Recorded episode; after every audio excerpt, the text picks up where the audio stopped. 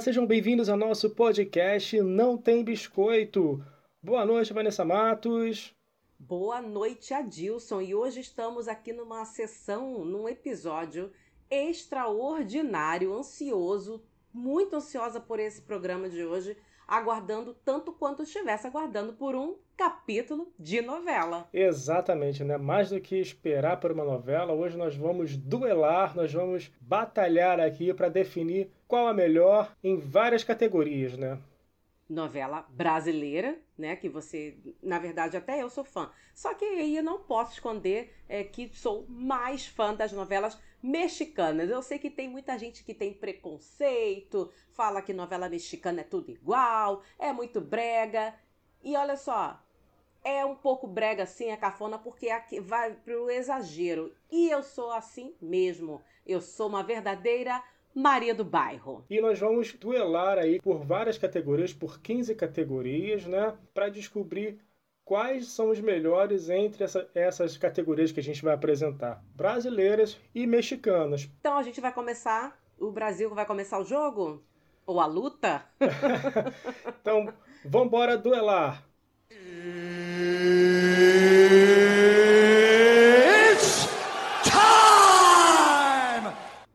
Então, começando nossa batalha de novela, primeira categoria, melhor abertura, aquela abertura mais marcante, aquela que não sai da cabeça. Qual é a sua candidata? Hum, minha candidata das minhas novelas mexicanas, assim, eu pensei, porque assim, abertura de novela mexicana, os fãs aí, lógico, conhecem, sabem, né? Vão, se quiserem discordar, fiquem à vontade, mas as aberturas elas não têm muita coisa de é, cinematográfica ou objetos, são mais os próprios personagens da, da novela, da história, é, que vai meio que te dando umas coisas do que vão acontecer, do que vão acontecer depois. É, nas aberturas, até de carrossel, por exemplo. Uhum. Eu acho fofo aquela abertura de carrossel, que aparece justamente eles ali no, no, no pátio da escola, e o carrossel, e aquela música tão é, brasileira, né? Que era cantada aí por um, uns palhaços, até esqueci o nome deles. Não sei se era alguma coisa de super feliz, alguma coisa assim. Na época, né? E na verdade, também Maria. Não posso falar, não posso deixar de falar Maria do Bairro. Mas quem você vai escolher para competir? Eu escolho a abertura de Carrossel e a abertura de Maria do Bairro. As duas? E eu fico, sim, mas não, mas eu fico com a abertura de Maria do Bairro, porque acabou ficando isso na cabeça de todo mundo, até em festas aqui no Rio de Janeiro, que a gente chega, é, uma festa chamada Chá da, Chá da Alice, a gente chega e a mucha honra, e aquela coisa maluca, aquela, sabe, uma, a latinidade da Thalia, com o mambo, nossa, essa abertura é a melhor para mim. Tá, então para competir à altura, porque Maria do Bairro realmente, inclusive começamos o episódio de hoje ao som de Maria do Bairro. Então para competir com essa abertura, eu vou colocar uma novela brasileira de 92 que é Deus nos acuda. Uma, no, uma novela que tinha uma trilha sonora na abertura de Gal Costa cantando Canta Brasil, e ela começava com os efeitos de Hans Donner, lembra dele? Que fazia várias aberturas lembra. de novela, né? Criou a Globeleza. Isso.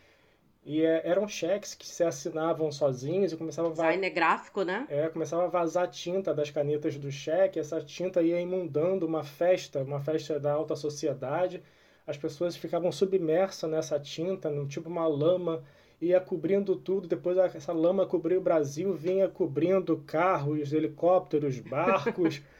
E aí depois, como, como se alguém puxasse o ralo, aquilo tudo ia, escorrendo e só ficava aquele mapa do Brasil. Eu achava aquilo fantástico. Eu lembro que passou no vídeo show, o making off, né, os bastidores. E para mim, para duelar com o tema de abertura de Maria do Bairro, vai com Deus nos acuda. E a próxima categoria, então, melhor plot twist, a melhor reviravolta, aquilo que a gente está vendo depois de uma hora para outra tudo muda. Quem você elege aí para melhor plot twist?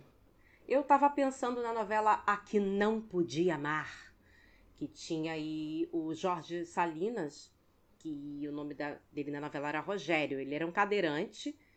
E por que, que eu pensei nele? Porque ele era um vilão Nossa. E daqui a pouco ele virou um mocinho, Hum. né? Que ele se apaixonou pela enfermeira. Uma atriz também muito famosa que fez essa enfermeira, a Ana Brenda Contreras, que fez é, Coração Indomável. Maravilhosa essa atriz, maravilhosa. Modelo também, atriz. Modelo atriz. Manequim. e ele virou o mocinho no capítulo 50, em 2011, né? Mas aí essa novela passou aqui no Brasil é, tem bem pouco tempo. Aqui não podia amar. Eu gostei muito dessa reviravolta, mas óbvio que eu tenho uma outra reviravolta aqui. Olha, olha ela pegando sujo. É uma só. Não, mas eu não escolho ele. Pra duelar com ele, eu escolhi Marimar. Olha Né? isso, olha isso. Marimar, au! Maravilhosa. Que fez parte aí da trilogia das Marias, né? Que foi Maria Mercedes, Marimar e Maria do Bairro. Marimar era a mocinha, mas ela estava muito revoltada de tanta coisa que fizeram com ela, tanta maldade. E quando ela ficou rica, ela mudou de nome, passando a se chamar Bela Aldama. Então ela começou a se vingar de tudo que fizeram com ela. Então foi uma reviravolta fantástica aí da, da Marimar, passando a se chamar Bela Aldama, poderosíssima, com aquele coque maravilhoso. Então quem você escolheu, Marimar? Marimar. Na fase de Bela Aldama, desculpa. Para duelar com a Marimar, eu vou escolher o plot twist da Donatella e da Flora em A Favorita. Ah, olha! É, novela do Emanuel Carneiro, 2008.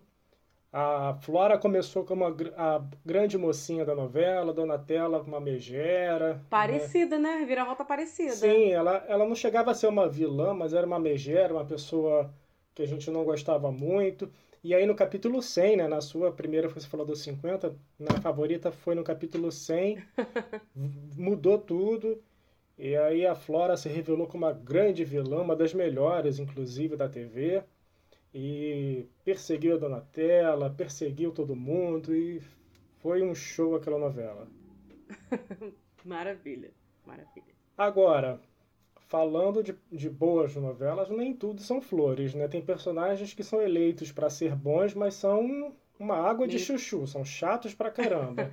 Sim, sim. e aí, qual é o personagem mais chato que você lembra? Eu só escolhi um que realmente foi bem chato, foi o Carlinhos, da novela A Usurpadora.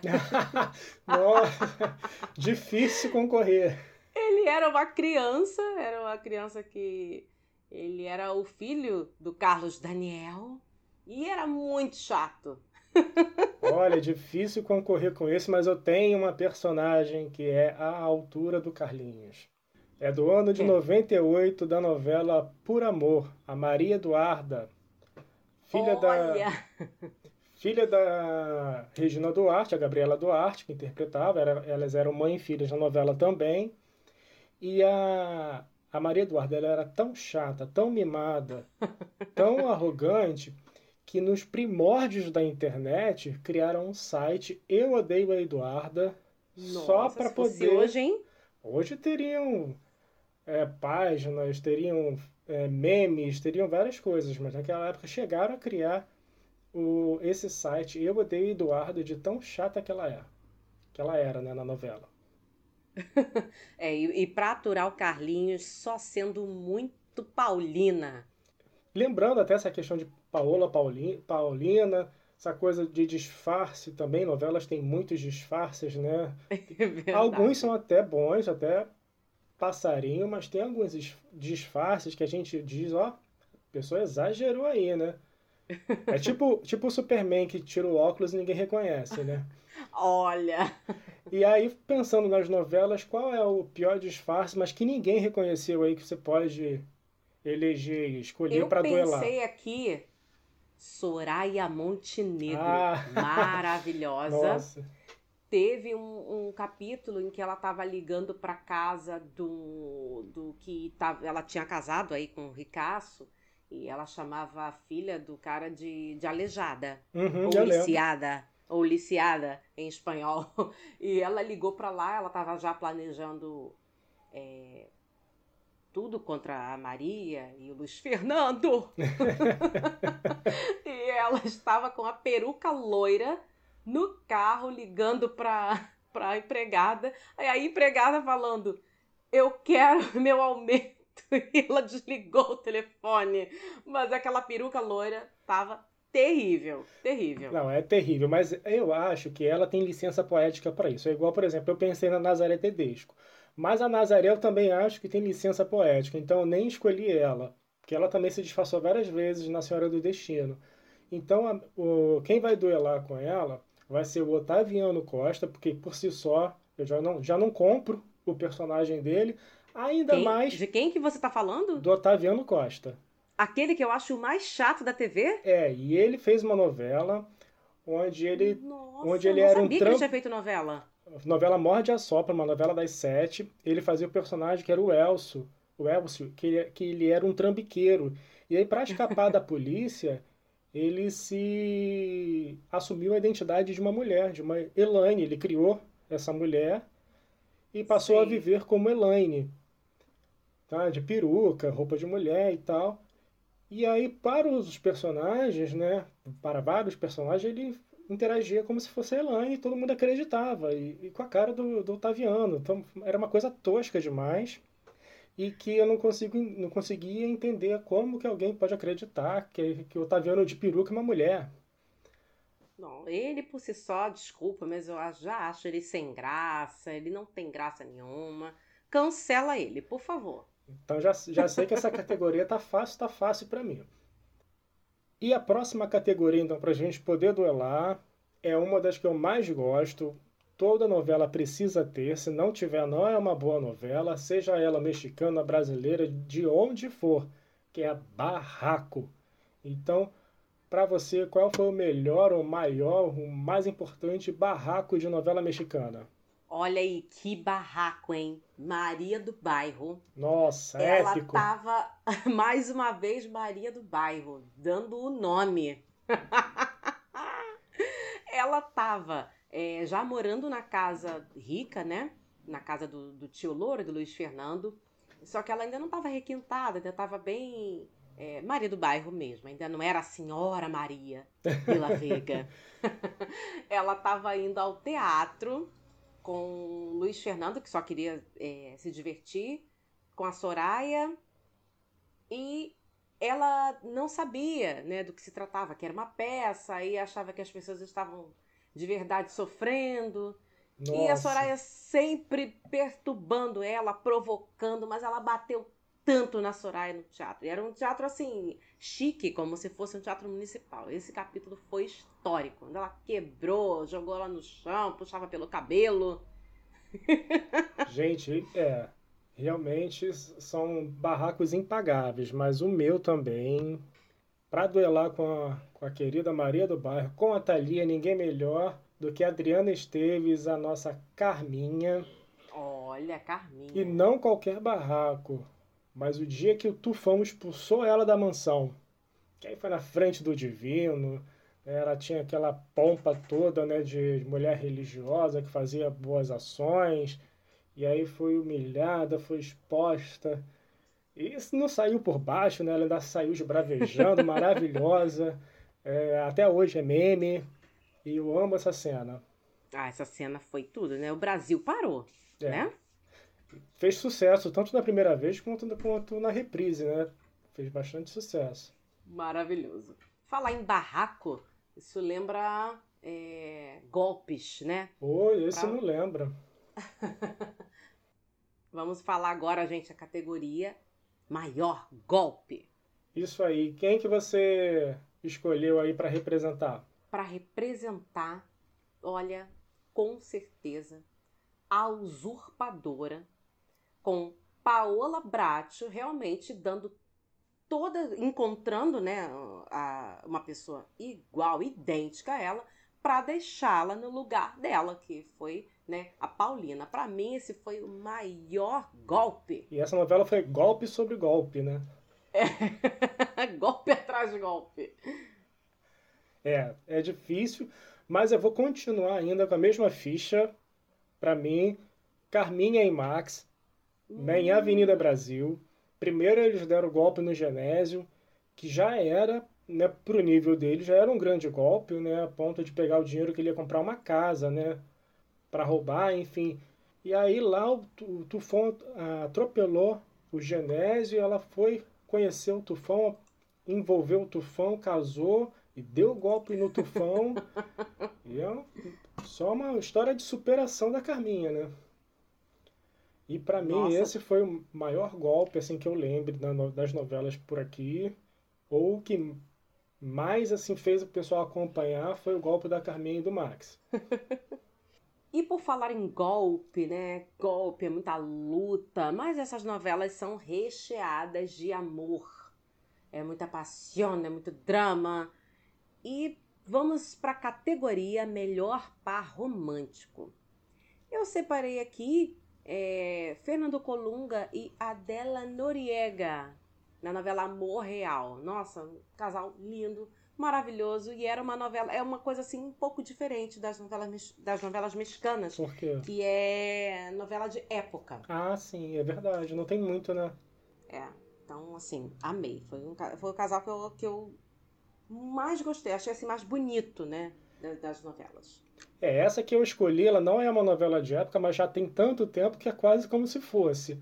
É uma novela de 94, foi uma das primeiras novelas que eu lembro assim de acompanhar, que é a novela 4x4. Ah. Raí Babalu. E eu gosto. Olha! Porque é uma personagem da, da, da Letícia Spiller que a Babalu ela não é. A Babalu ela não é aquela mocinha tradicional, ela era bem divertida, não tinha é, papo na língua. E, e, eu achava aquele casal, por mais que fosse aquele casal apaixonado e tal, mas eles eram muito entrosados, tão entrosados que o, que o relacionamento saiu da novela, eles casaram, tiveram filhos, ficaram casados por bastante tempo. E eu gostava bastante desse, desse par do Raí e da Babalu. Então agora vamos para outra categoria, porque a gente estava falando de amor e uma coisa que rima com amor é dor. Eita! hoje eu tô dramática, hoje eu tô forte. Tá novelística. Então, melhor morte trágica. Quem você escolheu? Posso falar aqui da Catalina Creel, que é da novela Cunha de Lobos, que aqui no Brasil ficou com o nome de Ambição.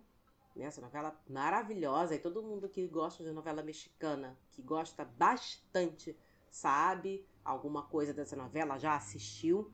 Ela. Eu falo assim dela, dessa coisa de trágica, realmente, porque ela matou muita gente na novela. Envenenou o marido, é, depois, por segredos de família, ela é, matou um filho no lugar de outro, Eita. uma sabotagem aí de, de acidente de avião, matou várias pessoas pelas, pelas próprias mãos dela. Por fim, ela já estava tão perdida que ela se mata. Então, para mim, isso já é uma tragédia por si só. É verdade. E a minha é até recente, a novela A Força do Querer. É uma, no... é uma morte que, se ela não for trágica, ela é cômica ou vice-versa que é a morte da personagem Irene. Na verdade, ela é trágica, ela é absurda, não sei nem como definir.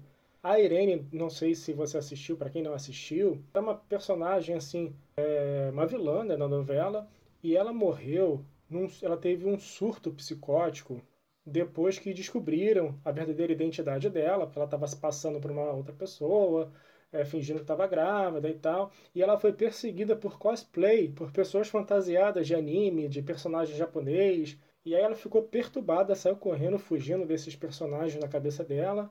E ela caiu no fosso de um prédio e morreu. Foi uma coisa assim absurda e foi bizarro assim a cena. E foi muito comentada no Twitter e tal. E é ela que eu escolhi para competir então nessa categoria. Agora vamos para a categoria da melhor coadjuvante, aquela que rouba a cena.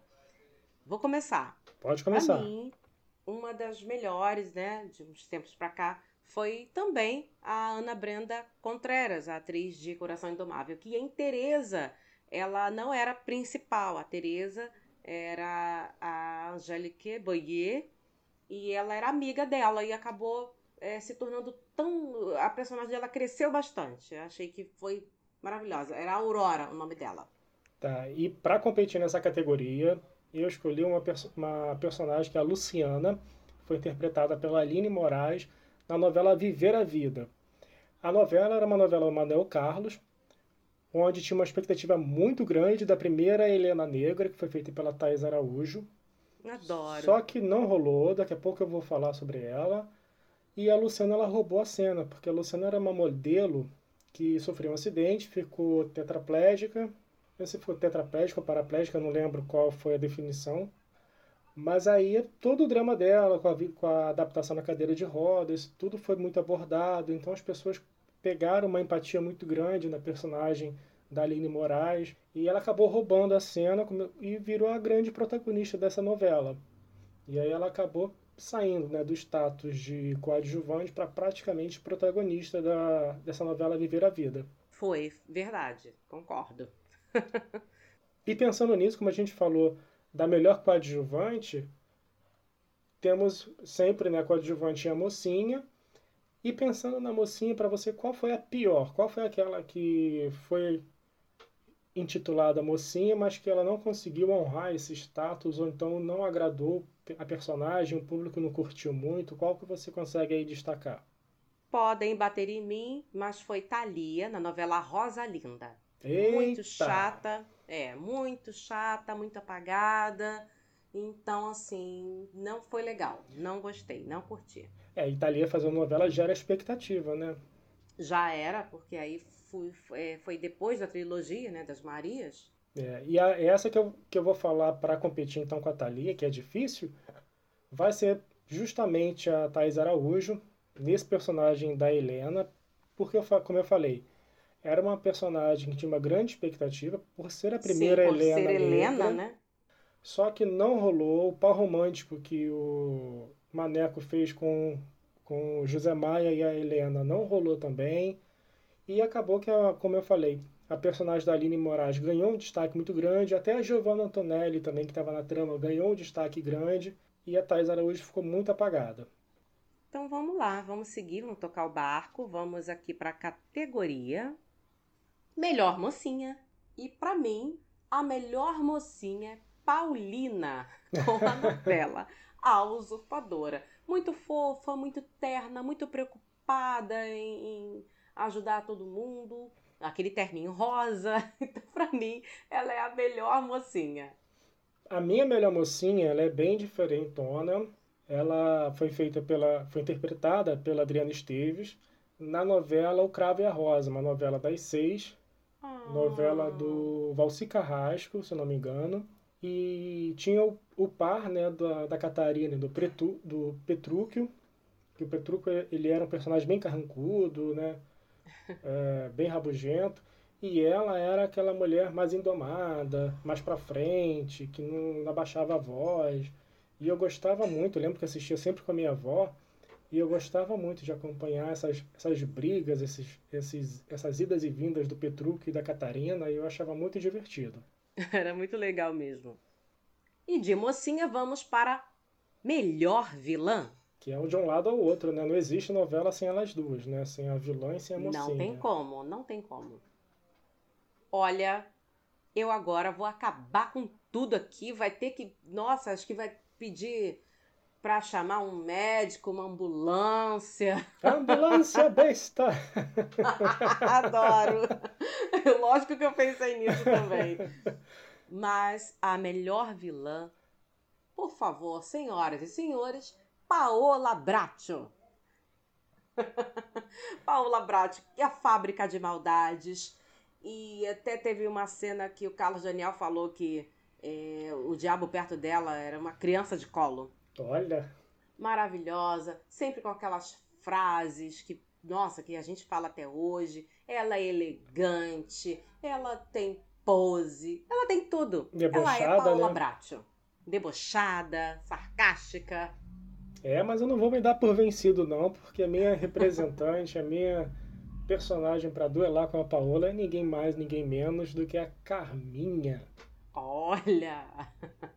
É a rainha do divino, poderosa, que fez a, a Nina Rita amargar até o final da novela e teve um grande final com aquela redenção que eu gostei bastante e, e eu me diverti, assim, era, eu gosto dessas vilãs que têm humor, né? Assim como a Nazaré teve, a Carminha. né, que você você odeia, mas você se diverte, você fica Adoro. Sempre esperando, né, qual vai ser o próximo passo, qual vai ser a próxima coisa. Que a gente ama odiar, né, Adilson? Exatamente. É essa relação de amor e ódio, né? Então, para mim, quem vai duelar com a Paola Brat é a Carminha. e agora, por falar em odiar, qual foi a pior novela? Gente, olha, qual que você eu vou escolheu? falar aqui. Eu escolhi uma novela chamada Libre para Marte, que se fosse traduzida em português seria Livre para Amar ou Livre para Amar Você, Livre para Te Amar. Ela foi protagonizada pela cantora Glória Trevi. Nossa! Glória Trevi, conhecida aqui Muito, no Brasil. É? Ela foi presa no final da década de 90, ficou presa aqui durante um tempo, chegou a ter um filho na prisão e foi passou tudo no Fantástico. Olha, uma verdadeira novela mexicana é, verdadeira. Então, ela já refeita de todos esses escândalos e polêmicas, é, querendo ou não, Glória Trevi é um sucesso no México, estrondoso, e fez uma novela em 2013. Ela era uma motorista de táxi e a novela foi um fiasco, tiveram que cortar a novela, baixa audiência, a novela foi chata. Então, essa pior novela mexicana. E a pior novela brasileira, pelo menos que eu me lembro, ela é bem recente, bem recente mesmo, que é o Sétimo Guardião. Era tido como o retorno do Agnaldo Silva para esse tipo de novela mais fantasiosa, né, que já tinha feito muito sucesso no passado, mas que não agradou. A única coisa que deu certo na novela foi o gato, que fora disso ela foi abafada até pela Surubão de Noronha. Era uma novela que não agradou. Eu não, não sei se ela, se ela chegou a ser encurtada, mas se não foi, deveria, porque se eu assisti um capítulo inteiro foi muito. Não, e a, ninguém gostou, a crítica foi, pegou muito pesado. Tanto que o Agnaldo saiu é, da Globo, encerraram o contrato dele, não renovaram. Agora acabou voltando com fina estampa né, na reprise, mas não está ainda na Globo e de tão ruim que foi a novela. Nossa! Então, gente, de pior novela, nós vamos agora para melhor novela. Na minha opinião, gente, eu sei que muita gente vai discordar do que a gente está falando, do que eu estou falando, principalmente aí os fãs aí das nossas novelas mexicanas. Tem muitas novelas, né?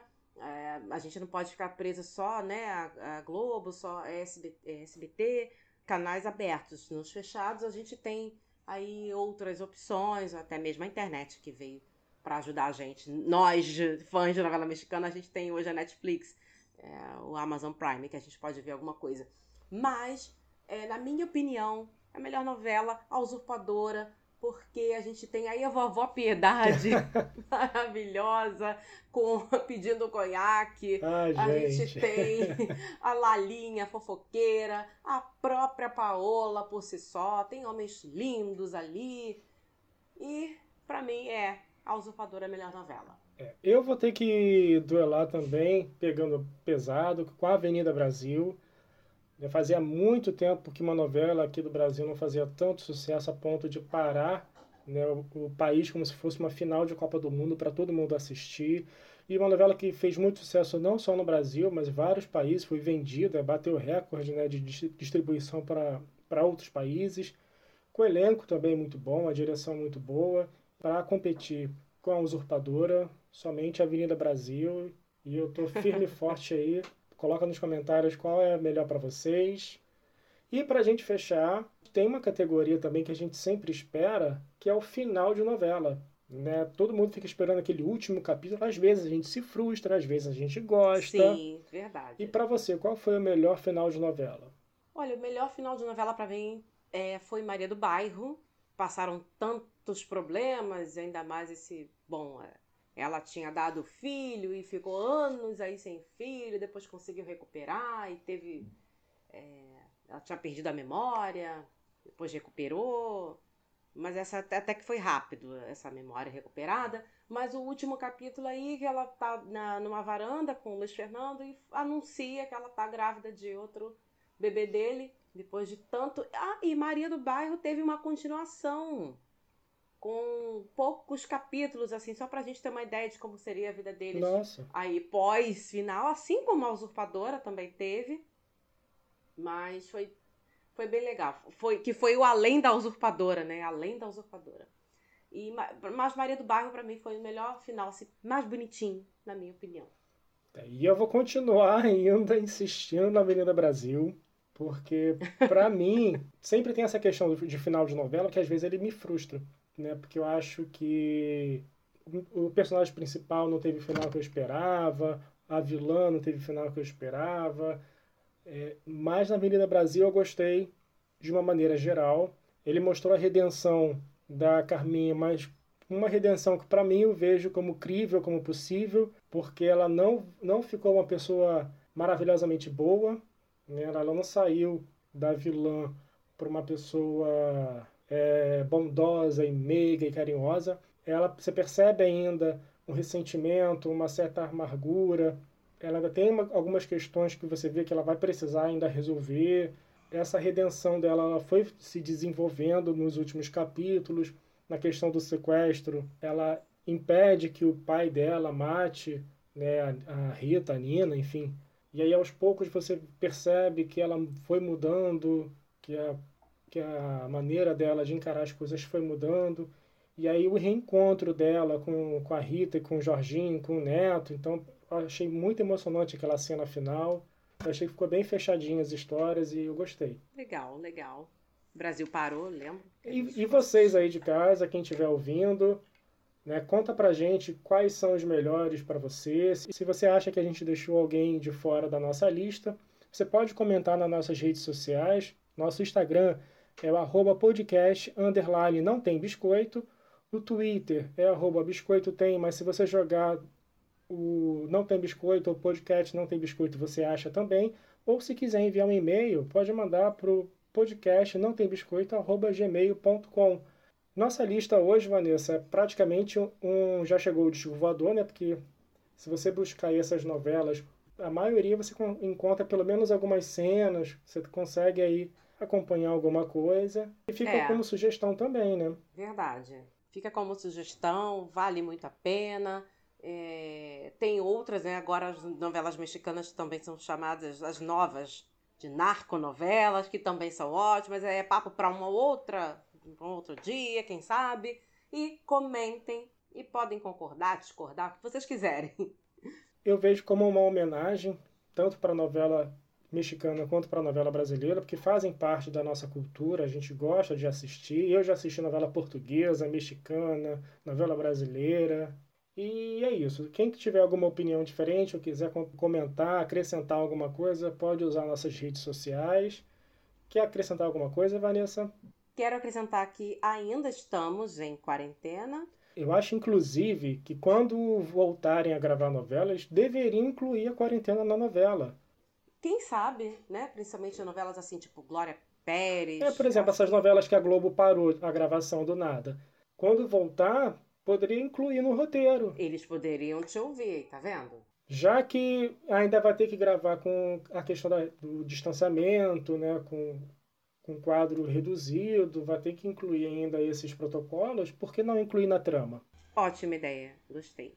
Então é isso, pessoal. Adorei o episódio de hoje. Nossa, eu adorei, Adilson. Tava ansiosa. Um abraço, Vanessa. Até o um próximo beijo episódio. Todo mundo. Tchau. Um beijo. Tchau.